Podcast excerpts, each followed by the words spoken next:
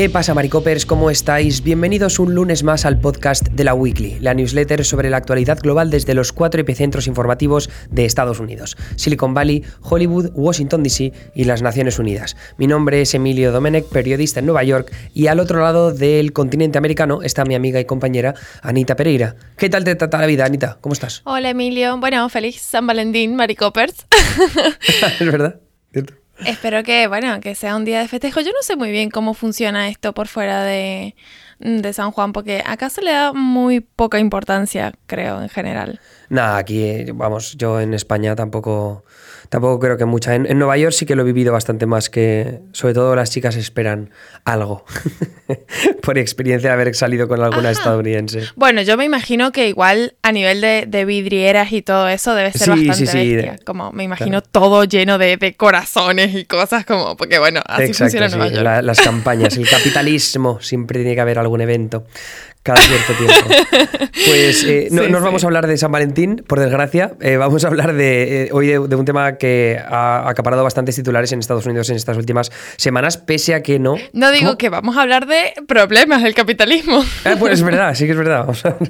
Pero es, es, un tema que ha, ha, acaparado, como digo, muchos titulares en Estados Unidos, pese a que no transcurre como tal en Estados Unidos, aunque quizás sí en el futuro temprano. Y esa es la razón por la que traemos este asunto de las protestas que se están sucediendo en Canadá con motivo de una, es una protesta contra un mandato de vacunación contra los camioneros. En este caso, pues eh, lo que les pide el gobierno de Trudeau, Anita, es que, que estén vacunados para poder cruzar la frontera, ¿no? Sí, no solamente se, se exige desde el lado canadiense, sino que a partir de enero en Estados Unidos, eh, digamos, cualquier persona que no sea estadounidense y que quiera cruzar la frontera tanto de Canadá como de México, tiene eh, que estar vacunada o tener una cuarentena bastante interesante. Entonces, claro, la gente como el, el, gremio de camioneros que trabajan cruzando la frontera todo el tiempo, este tipo de cosas es bastante jodida, sobre todo para la gente que no quiere vacunarse, porque el, que sí, digamos, no tiene ningún tipo de, problema en esto.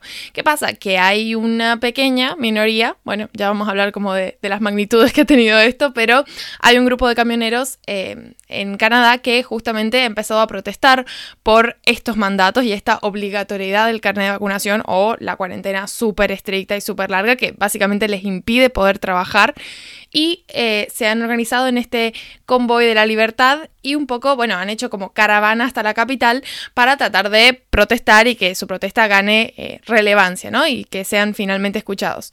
Lo que pasa es que en el camino se han encontrado con mucha gente a favor de esta campaña contra las restricciones no solamente las fronterizas, sino las restricciones, eh, digamos, por, por la pandemia y por el coronavirus en general que hay aplicadas en Canadá, lo cual convirtió como esta caravana en un grupo heterogéneo con distintos eh, grupos, sobre todo de, tintes derechistas y demás, que se han ido a manifestar a la capital y que, bueno, luego han tenido réplicas en distintas eh, ciudades de Canadá, queriendo, bueno, eliminar las restricciones 100%. Que luego lo que hemos escuchado por parte de Justin Trudeau, el primer ministro canadiense, es que eh, son una pequeña minoría marginal, ¿no? Y, además ha, comentado un dato que, que quizá no se ha destacado lo suficiente en los medios de comunicación es que el 80, más del 80% de los camioneros en Canadá tienen la pauta de vacunación completa. Entonces, eh, evidentemente es una minoría dentro de los camioneros y evidentemente también es una minoría de la población canadiense eh, los que se están manifestando en las calles estos días, porque esto no tiene que ver solo con camioneros, ahora mismo se ha extendido y hay otras partes de la población, gente que trabaja en la construcción, por ejemplo, que se han manifestado en los últimos días y que también han creado problemas económicos que ahora comentará Anita un poco más en profundidad, pero pese a, eso, pese a lo que dicen las encuestas, que también dicen que una mayoría de la población apoya las medidas de restricciones contra el COVID que, ha puesto el gobierno de Trudeau, y de hecho, joder, que Trudeau ganó unas elecciones hace apenas unos meses cuando ya había puesto algunas de estas medidas tan restrictivas, ¿no?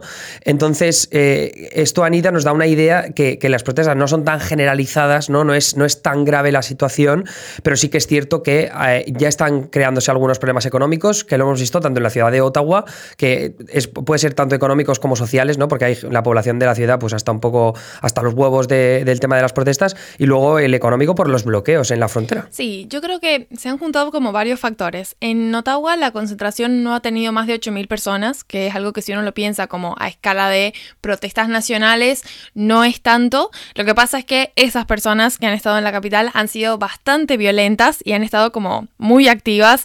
Eh, tenían, no sé, hacían eh, campaña de bocinazos así a mitad de la madrugada, justamente para a la gente que viviera ahí y un poco eh, no dejar de llamar la atención sobre su causa y sobre su caso, pero estuvieron atacando negocios, bloquearon calles, hicieron como, como toda una movida bastante fuerte, entonces, digamos, la atención consiguieron llamarla efectivamente pero luego han efectuado algunos eh, ataques puntuales en algunos lugares muy específicos, como, bueno, eh, hay un puente muy importante, el puente de Ambasador, que conecta Estados Unidos con Canadá y es el cruce más transitado de América del Norte, entonces el tiempo que estuvo interrumpido, que si no me equivoco no fue más de un día, pero complicó un montón las cosas y bueno, lógicamente todas estas cosas sumadas un poco como que empiezan a llamar la atención. Y esto se combina con que las fuerzas policiales en Canadá, yo estuve leyendo un poco porque me, sorprendía mucho como la magnitud que había tenido esto para hacer que no era tanta gente y, es algo que incluso el mismo Trudeau lo dijo, pero bueno, por una cosa o por otra no se ha podido como controlar la situación y eh, bueno, ha tenido algunos puntos importantes de escalada que además del otro lado de la frontera en Estados Unidos hay algunos medios que han elegido como ponerles el foco y ampliarlos a lo bestia, como bien ha sido Fox News. Y, además, eh, ese va a ser el problema del que va a estar pendiente Joe Biden en los próximos días, porque aparte del follón que tiene montado en Ucrania con, con, Rusia y con la aglomeración de tropas cerca de la frontera, eh, puede haber un posible efecto contagio y que estas protestas que estamos viendo en Canadá también se produzcan en Estados Unidos, no necesariamente por mandatos de, vacunación, que, los hay, pero tiene que ver más con, con empresas, con la, perdón, iba a decir con la empresa pública, no, con, con el, las instituciones públicas, ¿no? Por ejemplo, eh, se aprobó un mandato de vacunación para aquellos que trabajaran en centros eh, sanitarios que trabajen con Medicare o Medicaid, es decir, con los programas de seguros públicos para sanidad. Em, o luego también para trabajadores municipales, eh, como, ciudades en, como, como, ciudades como Nueva York, ¿no? Pero, eh, como digo, las protestas podrían extenderse, pero por los indicios que ya estamos viendo en, en, otros lados y que tienen que ver con los orígenes de estas protestas en Canadá. Esto no queremos decir que las protestas tengan su origen puramente desde Estados Unidos o por parte de actores de la extrema derecha, pero sí que se puede ver cómo hay eh, parte de los grupos de Facebook, sobre todo que es donde está la mayor atención puesta, como algunos de grupos de Facebook que han eh, convocado estas manifestaciones y que han dado bastante bombo a todas las noticias que se han publicado al respecto y, a la expectación que se ha creado por parte de los manifestantes en las últimas semanas, ha, venido generada por estos grupos de Facebook. ¿Y por qué pongo la atención en ellos? Bueno, pues porque algunos de ellos han sido creados en Estados Unidos o incluso en el extranjero, en países como Bangladesh, como Vietnam, como Rumanía. Esto es a través de las llamadas granjas de contenido, que es eh, algo que, sobre lo que no se habla lo suficiente pero básicamente eh, lo, que se, lo que se puede hacer desde países como los que acabo de mencionar o en la India también, contratas a una granja de contenido para que te produzca pues, un montón de fake news sobre alguien en concreto. Por ejemplo, eh, las redes sociales llevan años intentando luchar contra estas iniciativas y a veces encuentran quiénes son los ejes, el origen del problema lo pueden encontrar, pero lo que ha pasado con los grupos de Facebook en referencia a las protestas de Ottawa y del resto de Canadá es que no han sido capaces. Entonces hemos visto ejemplos de grupos de Facebook creados por cuentas fake o por cuentas hackeadas. Había una señora de Missouri, por ejemplo, que, le habían robado la cuenta de Facebook y alguien la usó para crear montones de grupos de Facebook que han terminado apoyando estas protestas de Ottawa y que tienen cientos de miles de miembros. Entonces, claro, ahí te das cuenta de la capacidad que tiene un grupo de Facebook de llegar a una cantidad ingente de, personas e influenciarles para manifestaciones como las que hemos visto en las últimas eh, semanas en, en Canadá. Pero no solo eso, Anita, sino también el por ejemplo, y la financiación que llega para estas protestas. Sí, eso es lo que ha estado llamando un poco la atención porque, bueno, hay plataformas, digamos, de, recaudación así de, de, fondos como gente que quiera donar a la causa como GoFundMe, que bueno, es una de las más conocidas, y una página eh, llegó a, recaudar 10 millones eh, de, dólares en, en, donaciones, muchas de ellas desde Estados Unidos. El gobierno canadiense igual logró bloquearla, igual que eh, la policía logró bloquear otra que también tenía alrededor de 8 millones de dólares en otra plataforma que es eh, Gives and Go. Pero, o sea, han estado logrando que no se que no que no accedan eh, los organizadores de, estas eh, revueltas y manifestaciones a esa a esa cantidad de, dinero que han logrado reunir. Pero sin embargo lo que llama la atención es justamente que hayan podido reunir esta cantidad porque no es algo que lleva mucho tiempo sino que han sido relativamente pocos días y es una magnitud de dinero importante. Entonces bueno como mínimo llama la atención sobre eh, de, dónde está surgiendo todo ese apoyo, ¿no? Creo que, esa es una de las, de las cuestiones que preocupan tanto a Canadá, que no está pudiendo controlar la situación en muchos puntos, como a Estados Unidos que teme una réplica del otro lado de la frontera. Además que lo que ocurre con estas manifestaciones es que eh, congregan a muchos grupos eh, diferentes de comunidades como puede ser la extrema derecha, pero también los antivacunas, y luego gente ya de verdad cansada con las restricciones que tienen países como Canadá. Entonces, eh, esa amalgama de grupos también se puede encontrar con mucha facilidad en Estados Unidos. Entonces, todo lo que hemos visto que, se ha, que, ha, cogido fuerza a lo largo de los últimos dos años, y lo hemos visto a través de la pandemia o, por ejemplo, de las manifestaciones a favor de Trump o en contra de los resultados de las elecciones que criticaban el fraude, inexistente, al menos que se haya demostrado hasta ahora. Pero eh, lo que ocurre, como digo, es que ahora con estas manifestaciones podríamos ver cómo todos esos grupos tienen un objetivo común, ¿no? Que es una protesta generalizada contra el gobierno, pese a que no, quizá no critiques o, protestes contra mandatos en específico, contra medidas en específico, sino con la situación en general. Y ya sabemos que en Estados Unidos, tal y como está la popularidad de Biden, pues no, no, es que exista un pequeño descontento, sino que hay mucha gente descontenta con el rumbo que está tomando el país en Estados Unidos. Eh, de hecho, lo vimos la semana pasada con el los datos de inflación, que vuelven a ser bastante negativos para la Casa Blanca.